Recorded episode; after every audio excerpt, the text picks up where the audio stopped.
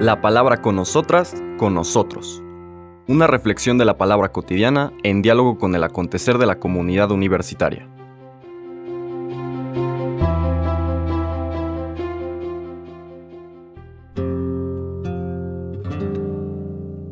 Hola, buenos días. Bienvenidas, bienvenidos a la palabra con nosotras, con nosotros. Hoy miércoles cambiamos de mes, primero de junio, y seguimos nuestras lecturas de esta séptima semana de Pascua, semana intermedia entre dos grandes fiestas litúrgicas, la de la Ascensión del Señor del domingo pasado y la de Pentecostés o del Espíritu Santo en el domingo que viene. Y comentábamos que el centro de la reflexión de estos días, como corolario de la experiencia pascual, es esta oración sacerdotal de Jesús del capítulo 17 de Juan.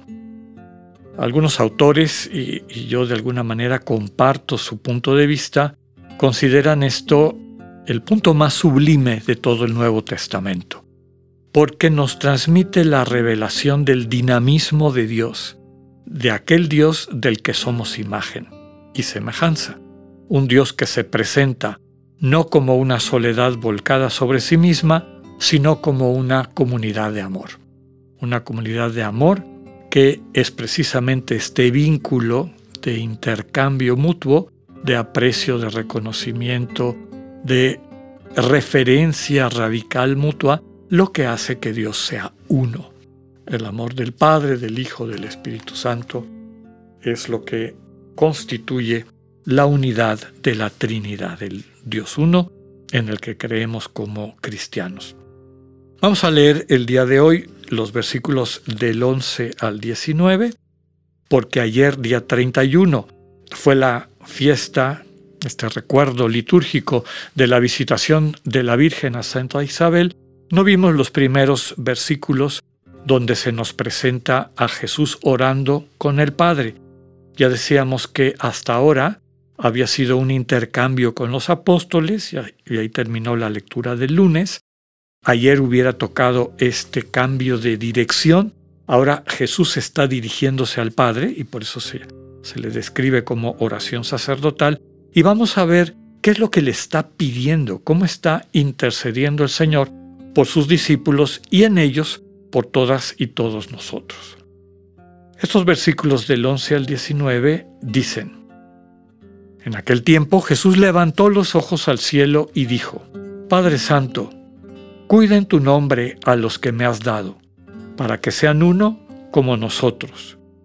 Cuando estaba con ellos, yo cuidaba en tu nombre a los que me diste. Yo velaba por ellos, y ninguno de ellos se perdió, excepto el que tenía que perderse para que se cumpliera la escritura. Pero ahora voy a ti, y mientras estoy aún en el mundo, digo estas cosas para que mi gozo llegue a su plenitud en ellos. Yo les he entregado tu palabra, y el mundo los odia, porque no son del mundo, como yo tampoco soy del mundo. No te pido que los saques del mundo, sino que los libres del mal. Ellos no son del mundo, como tampoco yo soy del mundo. Santifícalos en la verdad. Tu palabra es la verdad. Así como tú me enviaste al mundo, así los envío yo también al mundo. Yo me santifico a mí mismo por ellos, para que también ellos sean santificados en la verdad. Palabra del Señor. A lo largo de todo el Evangelio de Juan, en los distintos discursos, recordemos que eh, los primeros doce capítulos son una serie de siete discursos largos que van presentando a Jesús alrededor de signos, de símbolos, que lo describen como la luz del mundo, como el pan bajado del cielo, como la verdad y la vida, etc. Si cada uno de estos discursos no tiene sentido leerlos de corrido, porque parecen repetitivos, podríamos decir, como que vuelven a decir lo mismo, es porque eh, la estructura retórica, podríamos decir, que les corresponde, es más antifonal. ¿Qué quiere decir eso? Que tomamos una frase la decimos y la saboreamos. Y solamente después tomamos la siguiente frase, la leemos, la decimos o la escuchamos y después la saboreamos. Y entonces lo que leído de corrido parece reiterativo o hasta un poco redundante, desde esta otra manera, desde esta otra forma de comunicar, empieza a tener sentido, porque va profundizando la temática básica que ese discurso quiere desarrollar. En los primeros 12 capítulos, esta forma como Jesús se revela ante los prejuicios de sus interlocutores, que todo el mundo cree que sabe quién es Jesús, el Señor a través de estos discursos va revelándose, va corrigiendo estas visiones distorsionadas y se va presentando a sí mismo.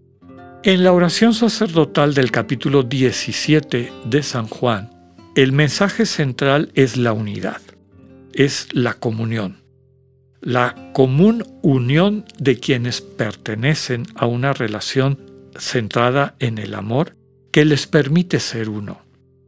Cuando decimos uno no quiere decir que estén confundidos, sino que están en comunión, no se funden las personas, sino que precisamente llegan a la plenitud de su identidad en la medida en que participan de esta relación compartida, de esta comunión, común unión. Entonces, ese es el mensaje central. ¿Cómo se va constituyendo esta común unión? Lo va desarrollando el texto de Juan desde distintas perspectivas. Lo dice de una y otra manera. Habla, por ejemplo, de este camino de Jesús hacia el Padre, Recordemos que después esto se afirma nuevamente en el diálogo que tiene con María Magdalena, en el relato de la, de, la resurrección, cuando encuentra a María Magdalena, cuando le dice no me toques, básicamente le está diciendo no me retengas, no me quieras retener en la manera como me conociste o, como me entendiste, como interactuaste conmigo durante mi vida terrena, llamémosle así. Ahora la, realidad del resucitado tiene este elemento de corporalidad, es un cuerpo vivo, pero también este elemento de trascendencia, porque aunque se le puede tocar y come e interactúa, pues atraviesa paredes, de repente se hace presente en lugares donde no pasaría o no podría hacerse presente un cuerpo. San Pablo a esta realidad de Jesús la llamó con un término muy interesante, seguramente sustentado en su propia experiencia de encuentro con el resucitado, que es soma neumaticón en griego. Soma, cuerpo, neumaticón, espiritualizado o lleno del espíritu. La plenitud de estas dos dimensiones alcanzada por el resucitado que estamos invitados, invitadas todos y todas a experimentar. El Señor asciende al Padre para consolidar, fomentar esta relación de lo humano, de la naturaleza humana que Él ha asumido, llevándola a este dinamismo del el amor trinitario o intertrinitario. Pero el Señor no se queda en esa relación trinitaria, sino que, siguiendo esta imagen espacial, regresa a buscarnos, a involucrarnos. Todo esto, desde luego, operado por la presencia del Espíritu, que también ha estado como tema central del capítulo anterior del 16, y la manera como el Señor nos capacita para ser agentes de este proyecto de Dios. Padre quiere que todos seamos parte de esta unidad en la medida en que nuestra naturaleza lo permite y el que nos capacita para eso es el Señor Jesús.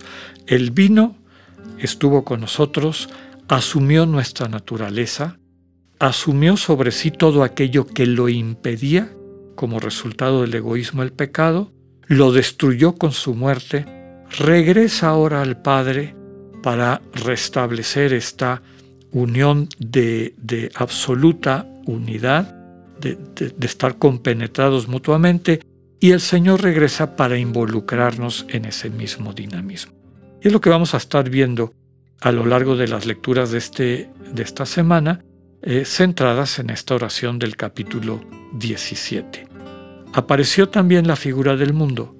Mañana vamos a verla con un poquito más de detalle. Que tengan un buen día, Dios con ustedes. Acabamos de escuchar el mensaje del Padre Alexander Satirka. Escúchalo de lunes a viernes a las 8.45 de la mañana por radiveroleón.com o a través de nuestra app gratuita para iOS y Android. Radivero León, no todo está dicho.